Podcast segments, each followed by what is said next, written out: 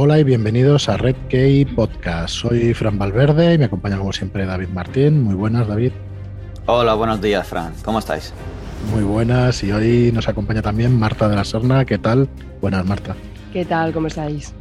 Marta, editora y trabajadora aquí de Red Key Books y bueno, nos acompaña hoy pues para resolver una serie de dudas. Pues hoy tenemos un programa que del cual nos habéis hecho alguna pregunta y bueno, era nuestra intención también explicaros el día a día de la editorial, explicaros un poco entre bambalinas cómo funcionamos y, poco más. Así que bueno, vamos a empezar con el quién es quién, quién somos Red Key Books y un poco el equipo que lo compone Vamos a explicaros también el día a día de cada uno de nosotros y vamos a explicaros cómo montamos el calendario editorial y luego una serie de preguntas que nos habéis hecho a través de nuestro grupo de Telegram. Tenemos un, no sé si sabéis que existe una aplicación que se llama Telegram, que es muy parecida al WhatsApp, pero que está funcionando o empezando a funcionar eh, como una especie de red social. No sé si da un poco de miedo lo que estoy diciendo, ¿no? Porque yo huyo de las redes sociales pero claro, es una mensajería que al final se están montando muchos grupos por intereses afines de la gente, ¿no? Y entonces, eh, la verdad es que está funcionando muy bien. Nosotros ahí en Red Podcast, en el grupo que tenemos montado en Telegram, somos ya 130, 131 personas. Y bueno, hay un ambiente pues, distendido, muy chulo, donde están también autores, autores como Carlos Isí, como Tomás Endarrubias, como Ángel González Olmedo. Está también Leticia Lara, que es una bloguera también que hace reseñas de ciencia ficción y, fantasía. Y bueno, al final se comentan libros, se, se, dicen las nuevas novedades, se aumenta la pila de lectura esa fantástica que tenemos todos ahí, no olvidada, sino que nos llama y que nos dice que los leamos, pero es complicado. Así que bueno, todo el que se quiera pasar por allí, mm, estamos ahí en Telegram, en Redkey Books, y como digo, pues nos hicisteis una serie de preguntas para conocernos mejor. Entonces, bueno, yo eh, vamos a empezar explicando que montamos la editorial hace pues prácticamente un año. Nosotros venimos ya con otro sello editorial, editamos juegos de rol desde hace dos años y medio prácticamente, y anteriormente también habíamos tenido una tienda de juegos de mesa y de rol. Así que bueno, la vocación nos viene de lejos y poco a poco, según ha ido funcionando cada una de las patas, pues hemos ido abriendo la siguiente. Y ahora, pues por realmente por vocación y por intención de seguir ganándonos la vida con algo relacionado, pues abrimos esta, este sello de literatura fantástica, de ciencia ficción y de terror.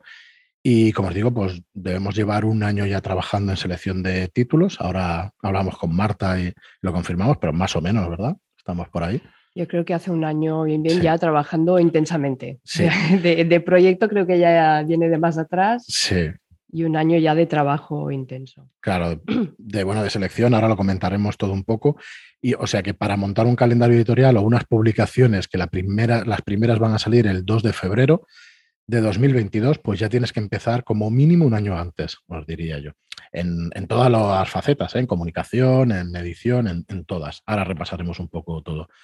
Así que bueno, empezamos pues con, con Marta. Bueno, yo soy Fran Valverde, soy un poco la cara visible del proyecto, el administrador de la sociedad y, un poco el que se dedica pues a, a unar mm, todo lo que tiene que ver con, la editorial desde el momento en que se decide abrirla, eh, se busca la financiación y, bueno, os podéis imaginar, ¿no? Todo, esto, pues soy el que lo llevo un poco.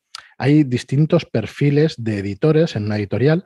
Yo no recuerdo ahora mismo que existen en el convenio colectivo, digamos, existen figuras reconocidas y un poco es la edición de líneas generales y hacia dónde va la empresa y hacia dónde la queremos llevar normalmente consensuamos muchas cosas, yo pido mucha opinión y al final es verdad que la decisión puede ser mía, no, no estoy solo en la sociedad, ¿vale? Hay otras personas, pero la decisión puede ser mía, pero sí me gusta pues escuchar y bueno, y lo que tenga sentido al final, después de madurarlo durante un tiempo, es lo que finalmente se hace. Así que bueno, me dedico un poquito a todo, a aglutinar todas las, todos los departamentos de la editorial y, y ese soy yo, pues Fran Valverde, entre muchas otras cosas que, se van haciendo aquí. Eh, Marta de la Serna, editora, periodista de formación, ¿no? Hola, ¿qué tal? Pues sí, yo llevo mucho tiempo ya dedicada a la edición. Eh, yo soy periodista de formación porque estudié periodismo, quería ser periodista, pero muy rápidamente me cogió el mundo editorial porque además me apasiona y me gusta mucho y hace como más de 20 años que ya empecé en esto. He estado en diferentes tipos de editoriales y he hecho un poco de diferentes tipos de libros, ¿no? desde monográficos, de divulgación, ficción. Eh, entonces he tocado muchas teclas, lo cual pues me da una visión muy amplia de todo lo que es el proceso editorial, que me ha servido pues para, para coger mucha experiencia en este sentido.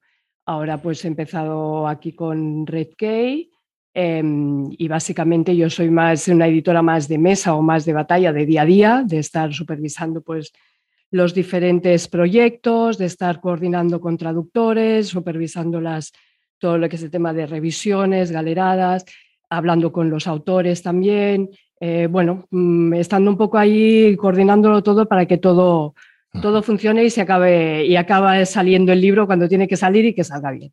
Ese es básicamente mi, mi trabajo que abarca muchísimas tareas que luego ya las, podemos, las podemos detallar si queréis, pero vaya, mi cometido es ese, ¿no?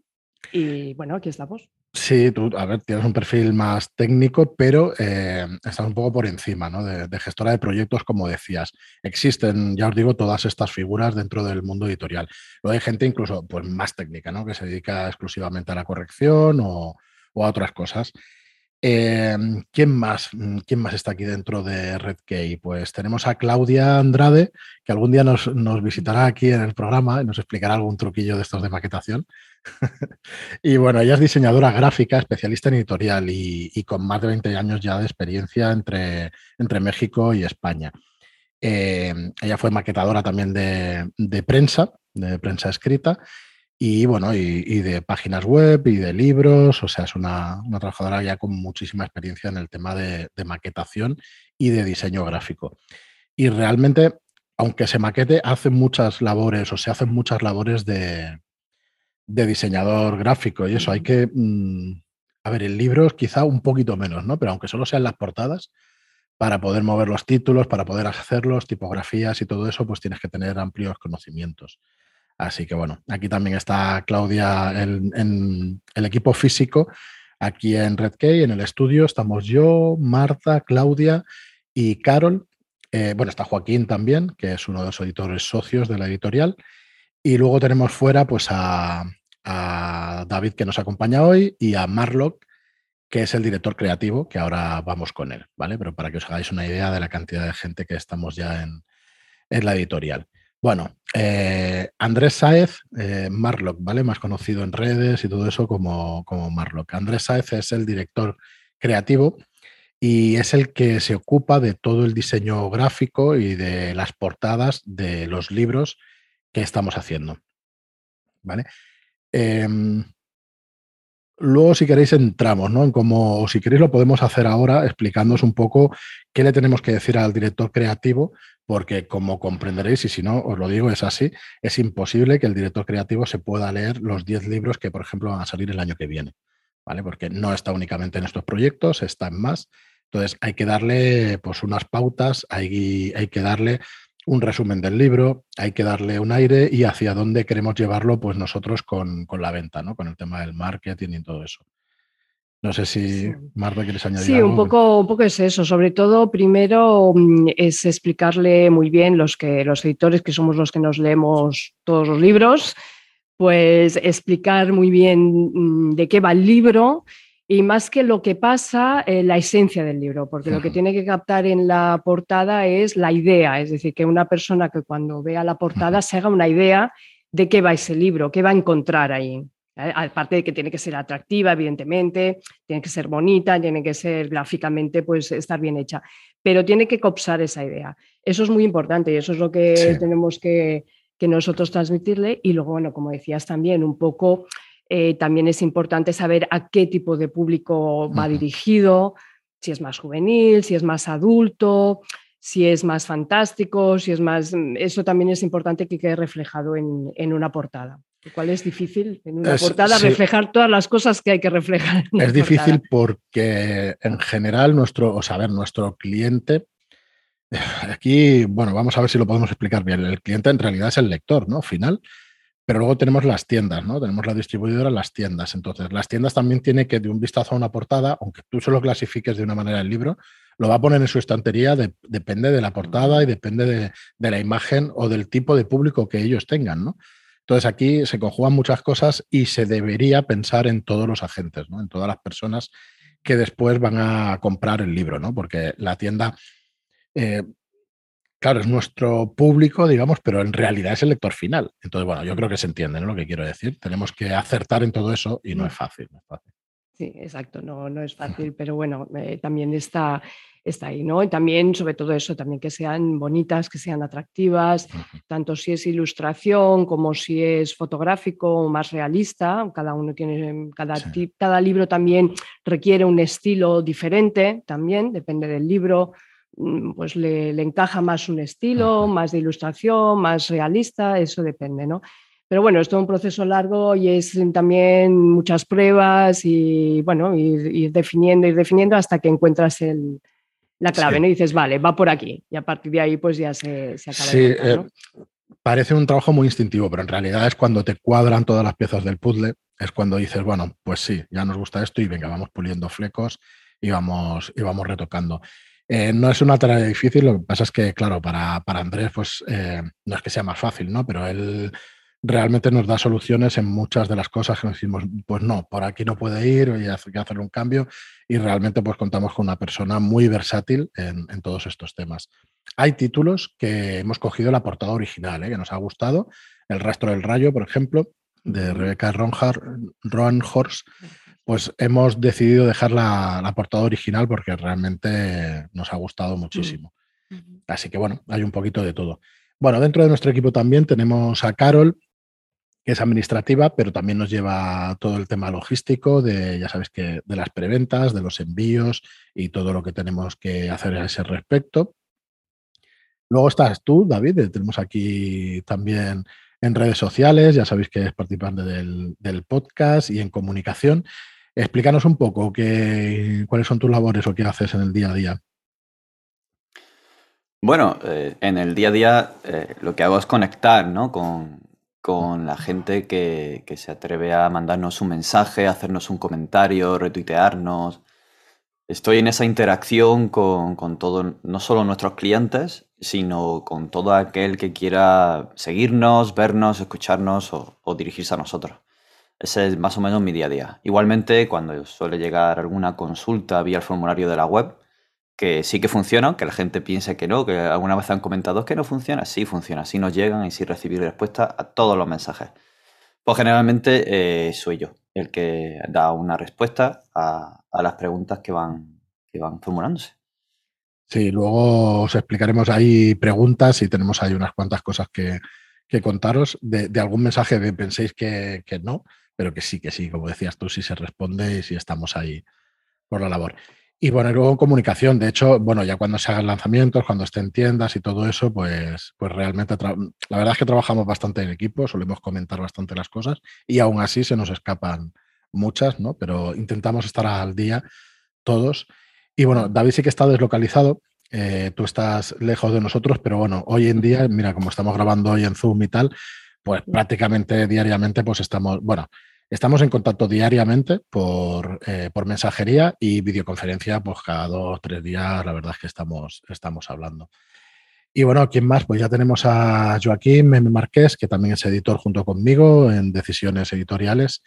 Y, y ya está. Esto es Red Key Books. Por ahora, Tres, seis y una, siete personas. Somos siete personas que están en la editorial. Fija, luego hay un montón de gente colaborando, externos, evidentemente correctores, traductores, revisores, todo ilustradores. O sea, hay un, aparte de todos los que estamos aquí, hay más gente trabajando, evidentemente, en este proyecto, ¿no? Gente pues, que se contrata freelance, freelance para diferentes trabajos. Eso es. Eh, bueno, el fin de la editorial, ¿cuál es? El fin de la editorial es incentivar, eh, bueno, el fin del, podcast, mejor dicho, es incentivar la lectura de fantástico, de género fantástico, del género de ciencia ficción, del género de terror, y como consecuencia lógica es el vender todo este tipo de productos, ¿vale? El objetivo de la editorial como tal, efectivamente, es vender estas obras y que la gente tenga interés y que disfruten con esa lectura. ¿Por qué lo digo un poco así al revés? Que no es un objetivo vender, vender, porque al final, si disfruta la gente con esta afición, al final eh, la consecuencia va a ser pues vender esas obras y que, y que podamos ganar la vida y seguir aquí con, con este tema. Entonces, eh, bueno, cualquiera que sepa un poquito, que tenga nociones o que quiera hacer el cálculo, pues imaginaos lo que es pues, una plantilla de 7 más eh, las personas exteriores y todo eso, pues necesitamos realmente un volumen de ventas y necesitamos una distribución, necesitamos estas preventas que hacemos y todo eso, ¿no? Lo digo porque muchas veces estas cosas no se explican y es muy importante, ¿no? Pues para una empresa que, que se sepa que, que, necesitas de esas ventas y necesitas tirar para adelante de esta, de esta manera. Así que, explicado eso, eh, en el día a día hemos entrado un poquito en nuestras funciones, pero vamos a, entrar en, más las labores que coordina Marta, como decía, y que os podemos explicar un poquito más a fondo, ¿no? Cómo, cómo decidimos el tema de los libros, aunque sean preguntas que nos vais a hacer después. Pero bueno, si quieres vamos a darle un repaso a cómo vamos funcionando en el día a día. Bueno, el tema, primer, evidentemente, la primera parte es decidir qué vamos a publicar. Eso es lo primero. Entonces, ahí hay un trabajo previo importante de lectura, de búsqueda em, a nivel local, es decir, autores locales. De momento, pues bueno, hemos eh, optado por gente a la que conocemos o, que podemos tener referencia, eh, que nos parece interesante y que nos ha parecido pues que tenían algún libro que valía la pena pues, mm. publicarlo, nos parecía suficientemente bueno y apostar por, por ellos. A nivel eh, de traer eh, autores extranjeros, eh, bueno, intentamos sobre todo que sean autores que ya tengan una cierta trayectoria, autores reconocidos, premiados, que han sido premiados con premios importantes del mundo, ¿no? el, Locus, el British, el British Jaguar, este tipo de, autores que ya están reconocidos, que están teniendo reconocimiento fuera, pero que aquí todavía no han sido publicados y que, bueno, creemos que son muy interesantes.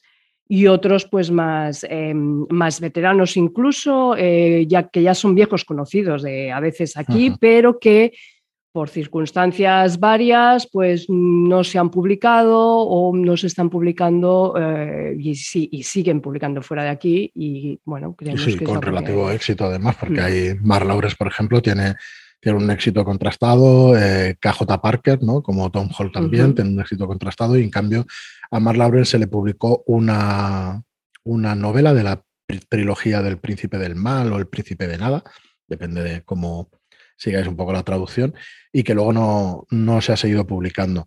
De hecho, eh, perdona que te corte, pero aquí quería decir una cosa, es que es complicado que esas personas que no se han publicado aquí realmente tengan la visibilidad, ¿no? Porque el que está más metido dentro del género los conoce, pero el que no, pues va a costar un poco también levantarlos. O sea, no va a ser decir, bueno, son autores reconocidos internacionalmente, pero internacionalmente. Aquí en España son menos conocidos. Así que vamos a tener trabajo, vamos a tener una, una tarea ardua para que los conozcáis, ¿no? Así que por eso, de hecho, montamos el podcast, por eso toda la comunicación que se hace, pues para que estas obras tengan visibilidad. Pero como dice Marta, ¿no? Son, son autores de reconocido ya prestigio de que llevan una serie de años haciendo, haciendo toda esta serie de novelas. El tema de, de autoras femeninas también nos preocupa muchísimo. También, em, también es un tema en el que somos especialmente sensibles y eh, ponemos atención. Eh, es verdad que hay mucha literatura escrita por mujeres en el género últimamente, en los últimos años mm, ha crecido mucho el tema de las hmm. autoras, aunque hay autoras veteranas, pero es verdad que hay más y hay gente realmente interesante. Es verdad que muy, muchas son desconocidas, pero, pero bueno, que están dando mucha batalla afuera y están ganando premios, están haciendo cosas realmente buenas. Entonces nosotros ahí de momento ya hemos anunciado, creo, dos. Dos. Las dos hemos anunciado a Liette de Bodart y, y Rebecca Roanhorst, que son dos autoras que creemos que tienen mucha proyección, muy, muy interesantes, están haciendo cosas muy originales eh, y, bueno, realmente buenas para nuestro punto de vista, por descontado. Y bueno, y, autoras premiadas, que es lo que decíamos, ¿eh? no, son autoras ya con bastante reconocimiento fuera. Y bueno, vamos a poner atención al tema de las autoras, lo cual no quiere decir que evidentemente lo que buscamos es, calidad. Y entonces, bueno, buscamos, pueden ser hombres, mujeres, pero es cierto que hay mucha mujer también, con lo cual no tiene que haber ningún problema en encontrar buenas obras escritas por autoras. No, no, no lo hay. Lo que pasa es que al final tenemos calendario y tenemos tal cantidad de obras y que bueno, que, cuesta, ¿no? Pero, pero sí, sí, son, tenemos ahí la sensibilidad y tenemos el, ojo puesto a ver si vamos trayendo esta, esta cantidad de gente que queremos traer. Bueno, en el día a día, dices, eh, vemos estos autores y luego ¿qué hacemos? Vamos a por hacemos la negociación, ¿no? ¿Cómo, lo hacemos? Correcto. Bueno, una vez tenemos decidido a quién queremos publicar, hay que, sobre todo, que ellos quieran publicar con nosotros, que eso también es importante porque evidentemente el autor tiene aquí la última palabra, la última decisión. Eh, bueno, ahí, ahí, viene la segunda parte del trabajo, ¿no? Contactar con autores, contactar con, si son extranjeros, a veces con, o con agentes literarios, a veces con editoriales extranjeras, eso ya es un mundo de derechos eh, que es todo un mundo aparte y bueno, ahí hay un tema de negociación, ¿no? Por ahí dura de un poco explicarnos nuestro proyecto, que estén interesados y llegar a un acuerdo para, para poder publicarlos aquí. Una vez tenemos esos acuerdos conseguidos y conseguimos firmar ya el contrato y lo tenemos todo en orden, empieza el trabajo ya de montar el libro. Es decir, empezar a pensar portadas, empezar a buscar traductores si es una obra extranjera, mm, entonces, bueno, buscar traductores también conocidos, consagrados, que tengan ya, mm, tengan ya una, una, trayectoria importante en traducción de género, que es lo que nos interesa. Em, bueno, de momento pues tenemos ahí buenos traductores que nos están haciendo buen trabajo. Sí, a ver, ¿cómo lo seleccionamos? Pues realmente por su trayectoria también, ¿no? Por la cantidad de trabajos que hayan venido haciendo por los últimos años. Y nosotros, a ver, al final ya traductores que han estado con Juego de Tronos, por poner un ejemplo, ¿eh? que no es el caso, pero cualquier persona que haya estado en el género durante años y que se vaya viendo su trabajo y que lo conozcamos, es, el, es las personas a las que nos hemos dirigido. Hemos tenido la suerte de poder coger por ahora tres, si no recuerdo mal, eh, de traductores y bueno, hay más que habrá que contar con ellos porque al final son diez libros y hay que repartir un poco el trabajo. Sí, porque lleva un tiempo también traducido, entonces eh, tiene que haber diferentes autores. Lo que sí que intentaremos, o nuestra intención es que, que, un traductor que coja un autor, traduzca un autor, pues mantener ese mismo traductor para las mismas obras del autor, porque evidentemente ya conoce sus giros, es mucho más sencillo mm, si es el mismo traductor. Esa sería la idea inicial. Sí, eso es. Bueno, ¿qué más? Pues bueno, después eh, sigue el trabajo, porque no se acaba aquí. No, no se acaba. La obra nacional también no tiene traducción y entonces empieza pues, la fase que, va a explicar ahora. con la obra nacional, si son obras inéditas, eh, hay otro trabajo diferente del trabajo con autores ya publicados internacionales, porque los autores que están publicados ya eh, fuera, pues es sencillamente un trabajo de traducción y luego corrección. En las obras inéditas de autores locales, que nosotros em, son obras inéditas, hay un trabajo de edición importante primero, de, bueno, de trabajo con el autor, porque uno de los trabajos importantes de un editor es eh, trabajar con el autor para pulir esas obras, ver qué funciona, qué no funciona.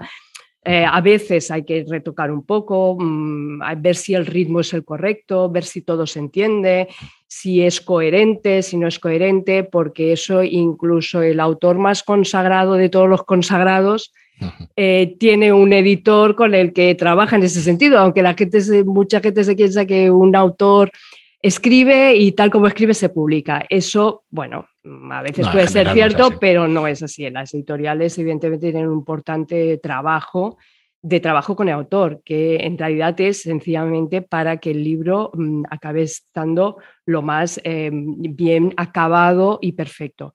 En eso es un trabajo mano a mano con el autor, es decir, no quiere decir ni que todo lo que diga el editor va a misa, ni que todo lo que dice el autor. Ahí se habla, es un trabajo de colaboración, básicamente. Sí, ¿eh? no, entendemos nosotros en la edición de cortar cosas sin contar con el autor. No, no lo entendemos, bueno, creemos que no funciona y que es mucho mejor estar de acuerdo y llegar a un consenso con él. Por ahora no hemos tenido ninguna pega, la verdad. Vamos trabajando eh, pues consensuadamente con los autores y, sin ningún problema. es un tema de colaboración, de irlo hablando, comentando y entre editor y autor pues encontrar la manera de, acabar, de dejar bien acabada una obra. Una vez se tiene eso y tenemos las traducciones, bueno, viene ya una parte mucho más técnica o más eh, mecánica, como escribimos, pero no menos importante, que es el tema de la corrección Eh, evidentemente tenemos correctores expertos también, correctores que llevan mucho tiempo ya también haciendo corrección literaria, corrección de, de estilo y ortotipográfica. Evidentemente ahí hay un importante trabajo mm, imprescindible de corrección que pasa por correctores. Luego esto, una vez tenemos ya el texto corregido y acabado, siempre pasa por revisión del autor para que el autor esté de acuerdo con todas las correcciones que se ha puesto y cualquier duda, eh, discrepancia que haya, pues se discute, se habla y se toman pues, las decisiones que se tengan que tomar. Y bueno, y luego ya viene la parte pues de, de maquetación, de diseño, hay una cosa importante en que parezca que los libros de narrativa no tienen diseño, lo tienen, porque hay que buscar tipografías que sean adecuadas, que sean bien legibles, que sean claras. Eh, hay que buscar el tamaño de la letra, los márgenes, la numeración. Es decir, parece que no tenga nada, pero tiene. Hay que hacerlo y bueno, y luego ya está el volcado, las galeradas, vuelve a pasar por otra revisión, se vuelve a mirar. ¿qué, es esto de las galeradas? Las galeradas es cuando el texto ya está puesto en, maqueta, es decir, tal como eh, se va a publicar. ¿vale? Entonces, eh, eso es muy importante porque por mucha revisión que se haga y tal, luego hay que verlo cómo se publica para ver, ajustar lo que decimos, eh, las líneas estas que quedan viudas, que todo esté correcto, que, que, no se haya mm, colado nada, hay que volver a revisarlo todo para que esté perfecto el libro. Entonces, las galeradas es cuando es el libro ya puesto en la maqueta tal como lo veremos publicado. Eso se revisa, se hacen los ajustes, se pasan otra vez al autor, porque el autor tiene que dar el ok final siempre, el respeto al autor. Siempre respetamos mucho al autor y tiene que ser así, es decir, el autor al final es el, propietario del copyright de ese, de ese texto, por lo tanto, él tiene que estar de acuerdo con lo que se publica. Y bueno, y a partir de ahí ya empieza la siguiente fase, que es todo el proceso de impresión, que también tiene su, su Sí, pues ahora entramos. Antes de eso, deciros eh, a los que nos estéis escuchando y escribáis que los derechos, como decía Marta, de ese texto, el copyright, nosotros como editorial tenemos los derechos de copyright de la edición, pero los derechos del texto final del autor, aunque sean hechos por la editorial, corresponden al autor. Tiene los derechos y tiene eh, la propiedad intelectual de esos derechos, solo que tiene cedidos los derechos de explotación a una editorial. Tal y como funciona en España, los derechos de explotación, eh, perdón, los derechos eh, intelectuales son irrenunciables, ¿vale? Que nadie os diga que mm, podéis ceder los derechos porque por ley no se puede. Son intrínsecos a la persona, ¿no? Tú haces la obra y esos derechos son tuyos. Tú puedes ceder a perpetuidad, no, sino por un límite como máximo de 15 años, que es lo que dice la ley, los derechos de explotación. ¿vale? Y una vez que pasen esos 15 años, o se renuevan o se extinguen y entonces vuelven y vuelven, vuelven a ti, ¿no? Como autor. Y eso, bueno, que lo tengáis claro, es así con todo tipo de propiedad intelectual, sea una fotografía o sea un texto, ¿vale? Eso mm, no tiene muchas más vueltas. O sea, que la gente se lía un poco con estas cosas, pero es así de sencillo. Tú tienes la autoría y cedes los derechos para ganar dinero en una obra para explotar una obra, mejor dicho, más que para ganar dinero. Luego ya lo de ganar dinero es, viene en el segundo término si, somos capaces, ¿no? Todos, pero funciona así. Eh, bueno, como dices, después viene la impresión. En la impresión, en general, no sé si me dejo algo, pero en general hay que tener mucho cuidado con el, con el color de la portada. Y con el tipo de papel hay que elegir muy bien el tipo de papel y hay que elegir el mejor proveedor, el que mejor te sirva, que te se adecue a tus plazos y que, te, y que te funcione bien y que tengas confianza con él. La verdad es que nosotros las imprentas que estamos utilizando nos dan muchísima confianza, nos envían pruebas antes de imprimir, eh, nos señalan cualquier tipo de error que ellos puedan ver. La verdad es que muy contentos en ese sentido, ¿no? De, del tema del trapping, aquel. Recuerdo cuando empezábamos que, ostras, un trapping, ¿qué es esto? Pues eh, señalaron seguir o reseguir, no me sale ahora la palabra, una palabra que está con fondo negro, ¿no? Para que realmente se vea como se tiene que ver en la impresión final. Tú normalmente picas blanco sobre negro y resulta que no, que tiene que llevar un reborde que haga que se vea mucho mejor esa, esa letra, ¿no? Todas estas cosas, pues si es una imprenta profesional, la verdad es que te avisa y, y te informa de todo esto y, bueno, muy a gusto con las imprentas. Te suelen mandar muestras también del, material, si tienes alguna duda, en los gramos del papel, en, cómo va a quedar el lomo y, todo lo demás, las medidas y todo eso.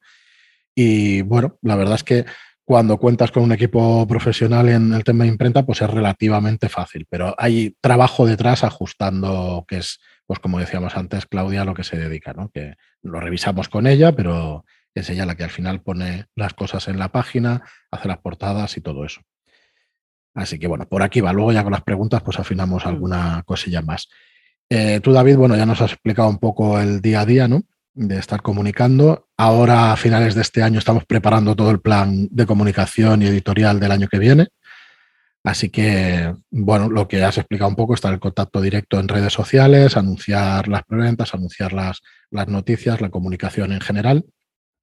Y bueno, muy mano a mano, pues conmigo, ¿no? En general, de, de informando. Sí, sí. En, general, mano a mano contigo para informar de todo lo que viene y todo lo que, lo que puede interesar. Eh, bueno, como, anécdota, eh, decir que, nos resultó sorprendente y nos gustó mucho que, por ejemplo, Aliet de Bodar interactuara con nosotros a través de Twitter cuando anunciamos eh, su, próxima publicación. También está por ahí Mark Lawrence. y, la verdad que da, da, da mucha alegría cuando ves a los autores también implicados en redes sociales, interactuando no solo con la editorial, sino con, la gente.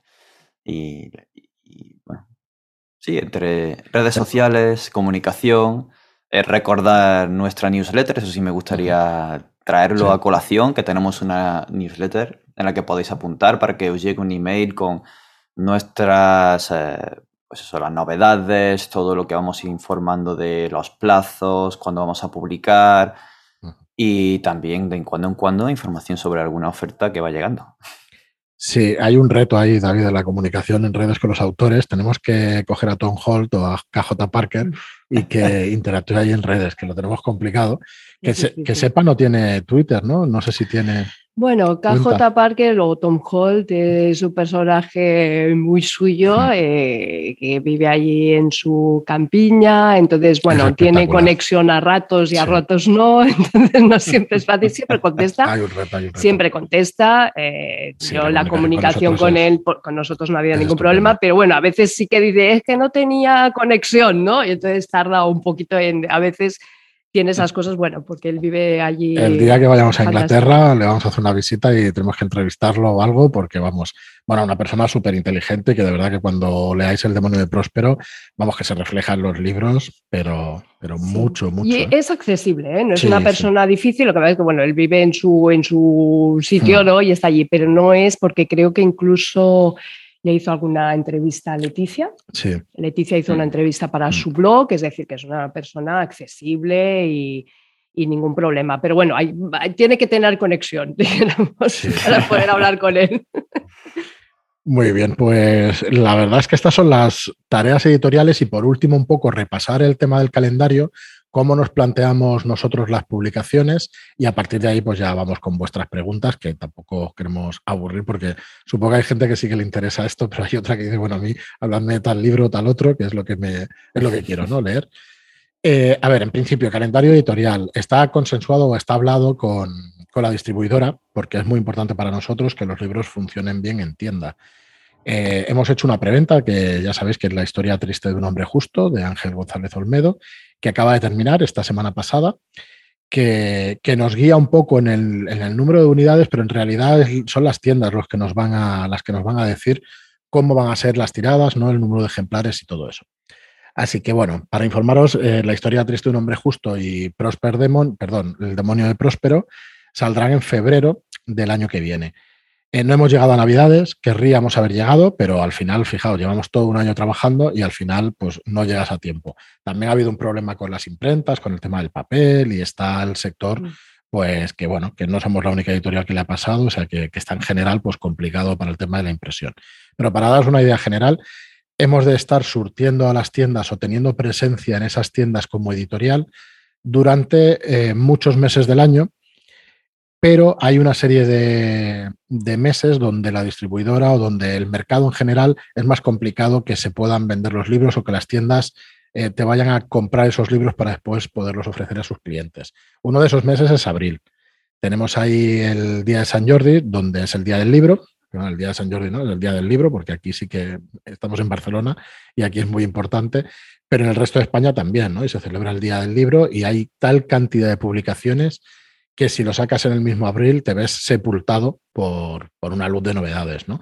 el día que, podamos editar, pues a gente como George R.R. R. Martin, pues bueno, no habrá ese problema y la gente comprará ese libro el día del libro, pero si no es así, pues eso, hay una avalancha de novedades y se recomienda pues no, no sacar un libro en ese mes, así como en julio, agosto, julio podría ser más discutible, pero agosto también. Eh, son meses ya que, son más inhábiles, ¿no? que la gente te puede comprar en junio, julio, pero ya en agosto las, las ventas se resienten. Y otro mes pues sería en diciembre. Claro, tener en cuenta eso, que hablamos de la distribución y de que nosotros nos dirigimos a tiendas, no a cliente final. En diciembre, efectivamente, pues es una época donde se vende muchísimo, ¿no? Pero eh, se vende en tiendas. Las tiendas no están pensando en comprar esos libros para ofrecer a los clientes, sino que ya han tenido que adquirirlos. Entonces, dentro del resto de meses, pues febrero, marzo, mayo, junio, septiembre, octubre y noviembre, se van a concentrar los lanzamientos ¿vale? de todas nuestras publicaciones. Entonces, ¿Qué hacemos? Pues compaginar un poco eh, lo que es fantasía con ciencia ficción, o sea, fantasía por un lado, la ciencia ficción por otro, el terror cuando llegue pues irá por otro, e intentar que los lanzamientos, si son de los libros seguidos, pues tengan sentido, ¿no? que se parezcan un poco, que tengan un poco de, sentido. Eh, no debería tener por qué, porque aunque tú lances un libro de fantasía, puedes lanzar uno de ciencia ficción, pero mm, realmente pues las cosas funcionan mejor así, ¿no? Por, por similitudes o por semejanzas, pues se puede ofrecer dos libros a una tienda en el mes de febrero y si no tienen nada que ver, pues es muy posible que, algo no les cuadre, ¿no? aunque sea instintivamente. Así que bueno, se intenta pues que tengan sentido. Por ejemplo, la trilogía de Mark Lawrence, que es Impossible Times, tenemos los tres libros eh, programados para este año que viene. ¿Y por qué los lanzamos así? Pues porque son obras un poco más cortitas. Los libros no ya, sí, unas 200 páginas, una cosa así, sí que llegan a las 200 pero se publicó así en inglés. Tiene sentido que acabemos la trilogía eh, durante un año para también dar confianza. O sea, en esto no nos vamos a esconder, nosotros pretendemos dar confianza al lector, ¿no? Y entonces las trilogías ya sabéis que muchas se quedan inacabadas y no es lo que queremos hacer en este editorial. Cuando firmemos alguna obra de algún autor, si es una trilogía, se va a firmar, eh, se van a firmar los tres libros para tener la seguridad de que los podemos sacar y de que, y de que no vamos a tener ningún problema. ¿vale? Así que esto sería un poco el calendario y la explicación del por qué o cómo se monta un, calendario editorial. Nos falta alguna cosita, alguna sorpresa vendrá para finales del año que viene, pero bueno, estamos acabando de cerrarla y, bueno, y como veis en la web todavía están los tres primeros libros, Historia triste de un hombre justo, El demonio de Próspero y El llanto del Quetzal porque paralelamente pues, se va trabajando en las portadas y en todos los textos que van acompañando al libro del resto de novedades. Pero bueno, que en breve, durante este mes de diciembre, pues lo tendremos prácticamente todo el año que viene anunciado. Y bueno, y ya nos permitiréis que nos guardemos alguna cosita así para ir creando hype y todo eso, ¿no? Para ir dosificando las cosas, porque al final, pues tienes que ir dosificando para que no tengas hoy todas las novedades y no tengamos nada que comunicar al, cabo del año. ¿no? Yo creo que esto si se explica, pues se puede entender más fácilmente. Es que no tenemos noticias. Bueno, vamos a publicarlo, pero a partir de ahí, pues vamos a ir informando de cada uno de los libros por separado, de sus ventajas, de, sus características y todo esto. Venga, y ya está, que me, enrollo.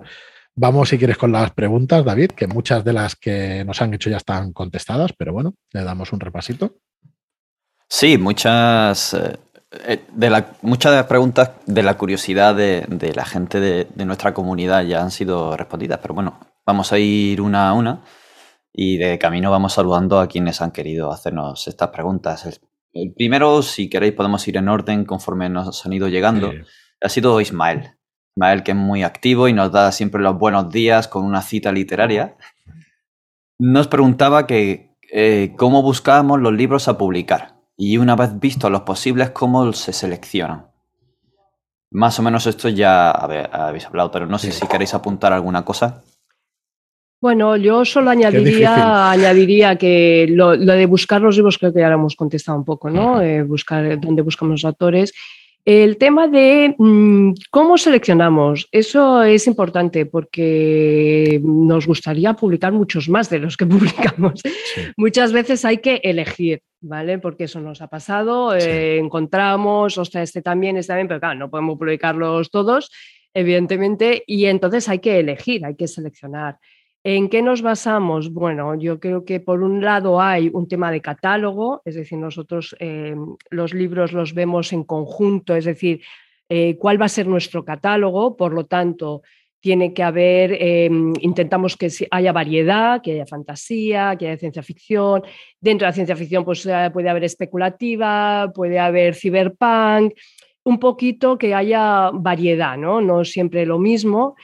Y, bueno, y eh, yo creo que ese es uno de los, de los hmm. principales, ¿no? A la hora de, seleccionar, una vez ya nos gustan, o sea, cuando ya los hemos visto, ¿cuál y luego, bueno, también es un tema de cantidad, ¿no? De ver qué entra en este año. Hay cosas que a lo mejor dices, bueno, vamos a ver si lo podemos dejar para el año siguiente o ver un poquito mm, dónde lo podemos encajar. A veces hay libros que se nos quedan ahí, que mm, hmm. qué lástima no poder ponerlo. Y digo, bueno, vamos a intentar luego hacerlo, ¿no? Porque como decía Fran, pues hay que ver todo el calendario editorial, entonces hay que ir encajando en cada, en cada sitio, ¿no? ¿Cuándo, puede encajar cada libro? Hay que calcular bien los tiempos, hay que calcular el tiempo de traducción, no es lo mismo un, traducir un libro de 200 páginas que uno de 500 por el tema de, tiempo, incluso de, traducción. Entonces, bueno, todas esas cosas hay que tenerlas en cuenta a la hora de, de al final de, armar este calendario editorial. Sí, y oye, que tenemos experiencia, pero que se aprende cada día. O sea, no es una cosa, no es una ciencia exacta y se aprende cada día.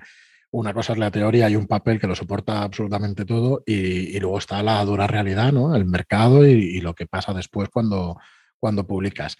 A ese respecto tenemos siete autores para publicar el año que viene y si de todos tenemos que sacar una trilogía, pues hacer las cuentas. Entonces, si queremos coger un autor nuevo, hemos de pensar en eso también, que no somos, no pretendemos ser una editorial, vamos a hablar con, con, propiedad porque igual tenemos que hacer algunos cambios durante la vida de la editorial, pero no pretendemos ser una editorial que saca una obra de un autor y ese autor no le da más soporte. Creemos que los libros tienen una vida, una vida durante unos años, pero que si tú incentivas a ese, escritor o, inviertes en su imagen, inviertes y, en publicidad para darlo a conocer, pues eso es un trabajo que va a dar un fruto dentro de, un tiempo, ¿no? Esperemos que el tiempo sea el menor posible, pero, pero esto va a pasar.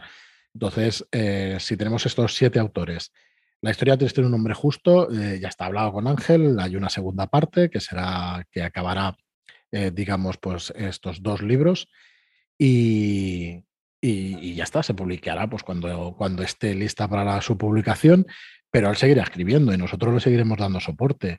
Mark Lawrence tiene un montón de trilogías, unas cuantas. Eh, bueno, pues el resto de autores pasa exactamente igual, ¿no?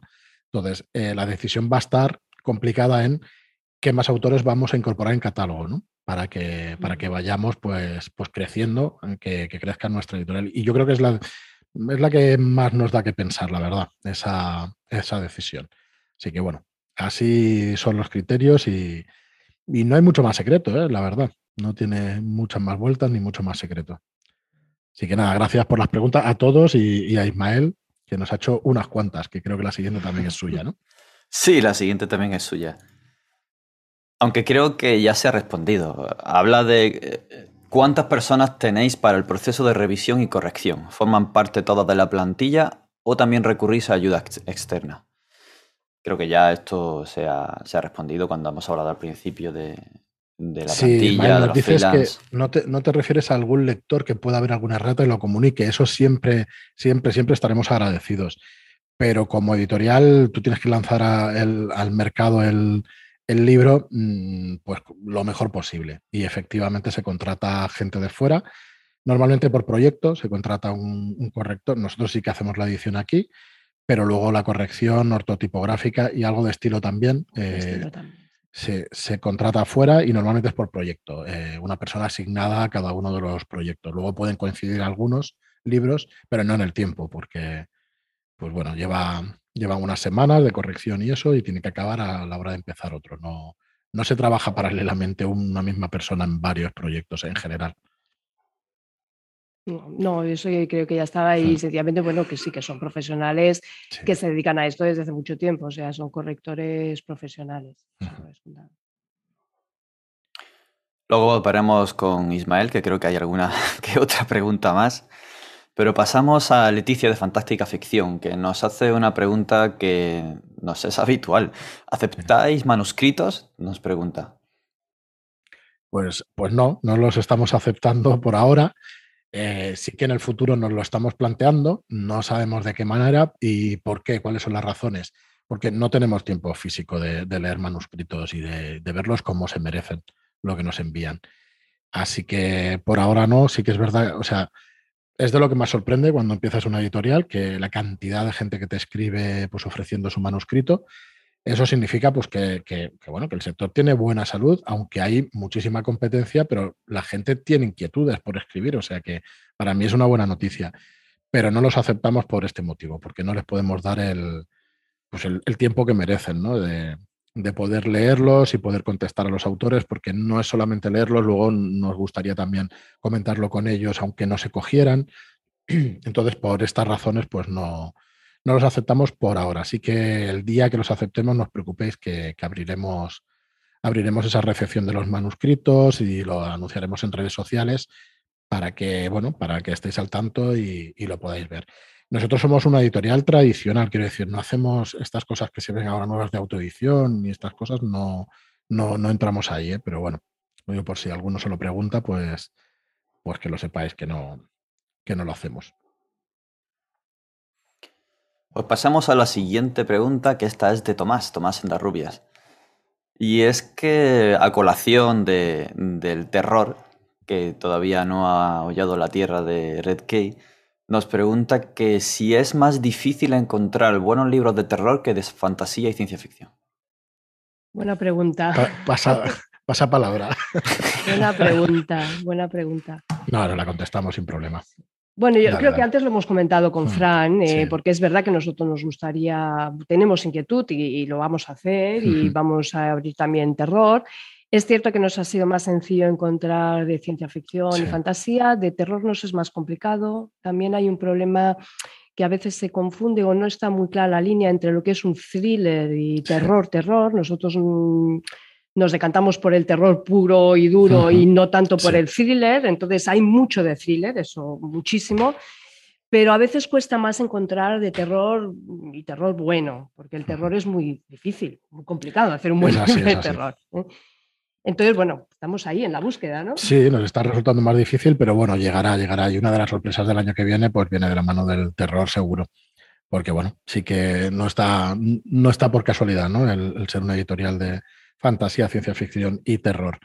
No sé, parece, yo lo veo en las películas, por ejemplo, es un poco más fácil, ¿no? Encontrar películas de terror puro, pero luego el thriller se confunde muchísimo y en literatura pasa muchísimo más que en cine. O sea que sí, sí, la verdad es que nos está costando, pero bueno, en eso estamos y al final cuando te ocupas de algo, tarden más o tarden menos, lo, lo mm. consigues. Así que también es verdad que, cada vez los géneros se confunden más, porque hay novelas de fantasía que rozan el terror también a veces, ¿no? Entonces, ahí también es difícil eh, distinguir a veces hasta qué punto es fantasía, hasta qué punto es terror. Y claro, mm, buscamos algo de terror más puro, es, más difícil, ¿no? ya hay alguna cosa, ¿eh? ya hay alguna idea y eso, y bueno, estamos estamos acabando a ver si, podemos anunciarla en breve, pero sí que, sí que ha costado un poquito más. Pues sí, así que atentos que vendrá, vendrá terror. Hay algo ya por ahí. Eh, también nos hace otra pregunta Tomás, y es si se ha planteado concluir alguna de las sagas de fantasía que están inacabadas, y pone como ejemplo la ya mencionada Príncipe de Nalada. Sí, como veis, yo ya había leído las preguntas anteriormente. ya se había avanzado algo. Eh, sí, en mente está, pero, pero nosotros vamos a firmar trilogías cerradas por completo. O sea, vamos a firmar los tres libros, con lo cual tenemos que estar muy seguros de lo que vamos a publicar. Porque la inversión en tres libros de un autor para sacarlos, eh, estos libros, por ejemplo, de Príncipe de Nada o cualquier trilogía, pues mm, con 400, 500, 600 páginas, son proyectos editoriales eh, de publicación en tres años. Publicas uno al año. Entonces son publicaciones que te van a atar durante mucho tiempo, así que hay que estar muy seguro de lo que, de lo que se va a publicar. Así que sí, pero veremos cuándo y cuáles de esas trilogías. Pues ya lo sabes, Tomás. Ya veremos, ya veremos.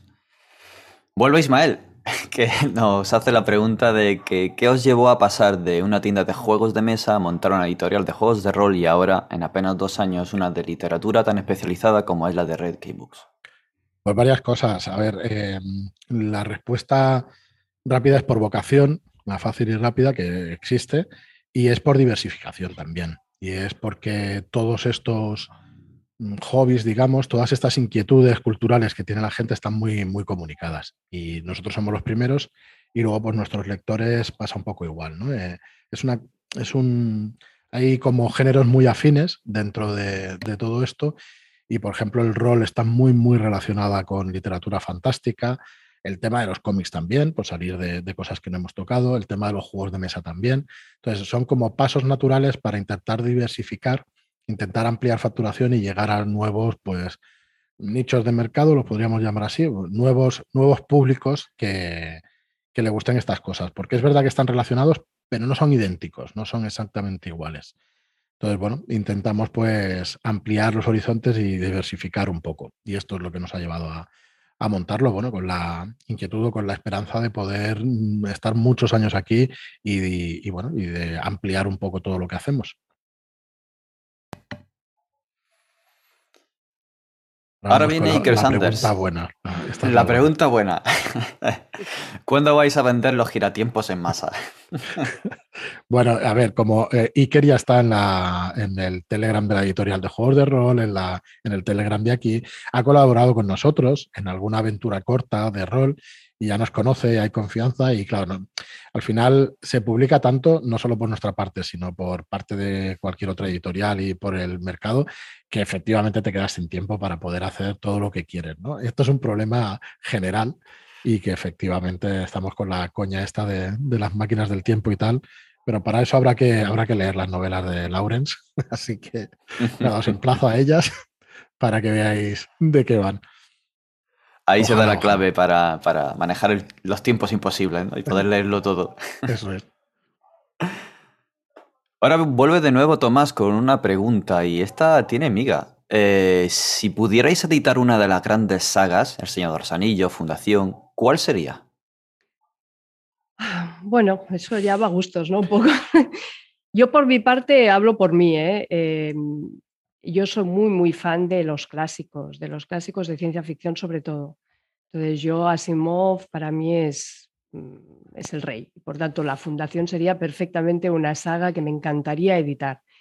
Y no solo la fundación, todo lo que son los clásicos mm, me encantaría. Y yendo más atrás, eh, a mi POE, pues me encantaría mm, editar unos clásicos de miedo del siglo XIX, incluso hay hay ahí relatos tremendamente terroríficos, fantásticos, eh, que bueno, es una de las cosas que, a mí si se pudiera y no se encajara, pues es una cosa que me gustaría mucho eh, publicar, sobre todo el tema de cuentos de terror clásicos ¿eh? del siglo XIX o así que me parecen tremendos. Sí, creo que me pasaste una selección de Italo Calvino, ¿no? Exacto. Que está, que está espectacular, sí. Así que, bueno, alguna cosita así. Bueno, yo, mm, como se puede elegir, ¿no? Porque esto es un poco. pues yo todas. todas, los Reyes. Todas, me gustarían todas. Todas, en especial El Señor de los Anillos, como está diciendo aquí Tomás, o la Fundación, me encantaría, pero muchas otras también me hubiera gustado publicar, ¿no? Pero las grandes sagas, a ver, si tuviera que quedarme con alguna. Hombre, El Señor de los Anillos, yo creo que sí, sería una buena saga para publicar. Pero bueno, más de una y más de dos seguro, ¿eh? seguro que, que, me gustaría. O sea que nos quedamos con esa. Claro que sí. Pues yo ahora que está... Hubiera dicho el Señor de los, Anillos, pero ahora que está tan en boga, eh, voy a decir La Rueda del Tiempo, que como saga es de las más tochas con sus 14 libracos. Una barbaridad. Y esa hubiera estado bien. Pues sí. ¿sabes? Lo mismo eh, con el giratiempo, vamos a un tiempo paralelo y podemos pillar alguna saga. Complicado. Yo creo que los clásicos sí que, sí que es verdad que puede haber alguna reedición y que esté chula, que se aporte mm. algo además y que bueno, que se venga a conocer a nuevas generaciones, ¿no? Porque hay un montón de gente que empezará ahora y que no y que no los conoce. A mí me da un poquito de lástima cuando oigo lo de Asimov y que la gente ha leído solo Fundación y yo creo que en Asimov es importante haber leído tener una visión general de, todo, de toda su obra, porque me parece que gana muchísimo. A mí la fundación creo que funciona eh, como, como obra aparte, pero creo que funciona muy bien cuando tú ves que hay, mm, pues eso, toda una historia dentro de todas sus novelas, ¿no? Que están dentro del mismo universo y que, en general, eh, casi todas. Mm. Me, gusta mucho esa idea dentro de, Asimov, la verdad. Sí, Asimov desde luego es uno de los grandes. Pero bueno, luego se van reeditando cosas. Eh, yo creo que el, mundo del cine nos brinda y de las series nos brinda oportunidades tremendas para recuperar clásicos. Ahí tenemos a Dune, por ejemplo, los que lo vimos las, los que los leímos hace muchísimos años o incluso vimos la primera versión de la película eh, de Dune que salía Sting haciendo, eh, bueno, ver ahora, ¿no? La gente joven que no lo conocía, eh, que ahora vuelve a verlo y gracias a las películas se están reeditando los libros con ediciones, algunas realmente espectaculares y muy chulas. Y bueno, y eso hace que la gente lo vuelva a leer. Entonces, me estoy convencida de que hay muchas que se pueden reeditar, que funcionan perfectamente hoy en día, ah, no envejecen, son obras que envejecen muy bien y siempre está la oportunidad de reeditar cosas. Bueno, pues vamos con las últimas, ¿no? Sí, nos quedan dos. Una de Iker, que dice cómo hace la correctora para tener controladas todas las comas y puntos y demás signos de ortografía, que siempre le deja boca abierto. Ah, pues eso habría que preguntarle a la correctora. ¿Y en tu experiencia, Marta? Pero es verdad que el tema de las comas es, tiene, es muy peliagudo. Los puntos es más fácil. El tema de las comas, eh, hay dos cosas que traen muy de cabeza al tema corrector, que es las comas y las mayúsculas porque a veces no está muy claro cuándo una palabra tiene que ir en mayúsculas y eso a veces trae largas discusiones entre el editor, el corrector, esto va en mayúsculas, esto no. Entonces, yo diría que, a ver, yo no soy correctora profesional, aunque corrijo también, pero bueno, yo soy más editora, pero trabajo mucho con correctores y básicamente lo que pasa es que los correctores eh, focalizan su atención en unas cosas concretas. Normalmente se hace una primera lectura para coger los fallos generales y normalmente se hace luego otra fijándose, focalizando la atención en esos detalles. Es decir, te estás fijando solo en las comas, solo en la puntuación. Entonces miras toda la puntuación, ¿no? Em, tienen, bueno, lo que dices, ya, ya tienen esa, mm, ese ojo avizor para cazar esas cositas, ¿no?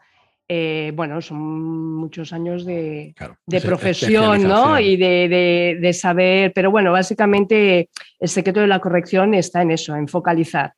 Si tú estás leyendo la historia y estás pensando en lo que está diciendo, no estás encontrando los fallos. Cuando tú lees eh, para encontrar erratas, mm, estás centrado en las erratas, ¿no? O en las comas, o en estas cosas. Sí, no estás con el argumento del libro y, bueno, supongo que si te enteras algo, pero no es lo mismo, ¿no? Bueno, y luego hay que pensar que los correctores trabajan con eh, referencias, es decir, hay ante la duda, eh, ahí está la RAE para solucionar dudas, está Fondeo para solucionar dudas, hay manuales varios de gramática, ortografía, el Deusto y tal, que se cogen como referencia y ante la duda, pues se cogen estos manuales de referencia que son los que guían un poco cuando, cuando una cosa es correcta o no es correcta, porque a veces no está tan claro, ¿eh? a veces hay que ir mirando mucho. Sí, mira, para un ejemplo, por ejemplo, en la historia triste de un hombre justo está la palabra ciudad-estado. La manera correcta, digamos que dice la RAI, la manera correcta sería ciudad en minúscula, guion, estado con mayúscula. Pero queda, mm, queda raro. Entonces, la decisión al final, pues tienes que decidir, alguien tiene que decidir, normalmente es el editor junto con el autor y eso, pero el corrector te tiene que decir cómo se escribe exactamente. Entonces, al final, pues se toma una decisión y a veces, pues hay cosas que como que te las ves raras a la vista, pero que son correctas, ¿no? Entonces, ahí depende un poco del criterio editorial. En este sentido, nos gustaría seguir siempre el mismo eh, criterio editorial y creo que en eso estamos, ¿no? Pero bueno, al final somos humanos también y podemos equivocarnos. Pero bueno, para que tengáis un ejemplo, ¿no? De, de cómo se hace. Y creo que nos queda la última ya, ¿no? La última de Leticia. ¿Cómo decidís a quién encargar las traducciones? Pues así, también la hemos comentado, pero bueno, la, repetimos. Eh, normalmente a gente que ya haya hecho traducciones de libros parecidos mm. y que tenga un trabajo y que se le reconozca por ese, por ese trabajo. Eh, la traducción es un tema complicado porque también eh, tú le vas a meter tu impronta al libro, ¿no? O sea, mm, vas a darle también tu carácter, no solamente se lo da el autor, sino el traductor. Seguramente Marta lo podrá explicar mejor, ¿no? Mm. Pero que realmente le mete un sentido un poco distinto al que pueda. La gracia de una traducción es dejar el sentido exactamente mm. como quiso el autor, que es la dificultad también. Es difícil, hay autores más fáciles de traducir otros, pero en general el traductor no solo traduce, sino que interpreta. Eso es. Porque el traductor tiene que interpretar qué es lo que, qué es lo que pretendía el autor cuando lo puso así. ¿Por qué el autor lo puso esto sin la coma o no puso el guion y en cambio porque y tiene que interpretar, bueno, es porque se supone que esto es como una cosa interior. Todo eso lo hace el traductor. El traductor interpreta. Es decir, no solo lee y traduce lo que pone, sino que además interpreta lo que quiere decir. Claro, ahí le añadimos los giros de idioma, las bromas, em, rimas incluso que hay que adaptar, eh, referencias culturales que a veces no funcionan eh, para el público español y hay que adaptarlos y buscarle algo similar. El trabajo del traductor es tremendo. Entonces, mm. Eh, es difícil y por eso, bueno, a la hora de buscar los traductores sí que hemos buscado gente que tenga ya un reconocido prestigio, que esté trabajando ya hace tiempo, que tiene libros, en, lo que decimos, ¿no? En la misma línea o parecidos, traducidos y que han sido buenas traducciones. Y, bueno, de momento pues hemos tenido la suerte de que nos han dicho que sí, y hemos podido trabajar con buenos traductores. Eso es. Pues poco más, la verdad. De hecho, se, es que se consideran autores también de la obra, ¿eh? los traductores, o sea que... Sí, de hecho ellos mantienen también el copyright sobre la traducción. ¿eh? Ellos son los, eh, la propiedad intelectual de traducción la tiene el traductor. Pasa lo mismo que autor. eso es, es una autoría más, como decíamos que no solamente está el autor que escribe, sino también el que hace fotos, el que hace las traducciones, todo esto pues está protegido por la propiedad intelectual. Muy bien, David, pues creo que ya está, ¿no? Pues muchas gracias a todos por vuestras preguntas y, a vosotros por responderlas. La verdad que este acercamiento hacia nuestro, nuestra audiencia es. Bueno, espero que no haya quedado muy, muy tostón, ¿no? Y bueno, porque nos animamos, porque nos gusta nuestro trabajo y entonces nos animamos mucho a aquí, Podemos estar aquí algo de tiempo. Pues nada, muchísimas gracias, como, como decimos, a todos por vuestras preguntas. Y ahora ya hemos cogido un poco, tenemos ya cogido por el cuello el podcast y tenemos ya programadas las próximas semanas. Así que la semana pasada faltamos a la cita, nuestras disculpas. Pero bueno, creemos que no va a volver a pasar muy fácilmente, porque la verdad es que a la que nos hemos puesto a escribir tenemos temas para, para dentro de cuatro y cinco meses, creo que apuntamos el otro día. Así que nada, muchísimas gracias a todos por estar ahí, por el apoyo en, la preventa. A deciros que está ya en imprenta el libro. Eh, en cuanto tengamos fecha definitiva de recibirlo aquí y que os podamos enviar, recibiréis un mail, todos los compradores y compradoras que, que hayáis participado en la preventa de la historia triste de un hombre justo y que el día 2 de febrero lo vais a poder encontrar en tiendas junto con el demonio de Próspero. La historia triste de un hombre justo a 19.95 y el demonio de Próspero a 14.95. Así que bueno, muchísimas gracias, como digo, por el apoyo y hasta el próximo programa. Muchas gracias. Nos vemos en el siguiente. Adiós.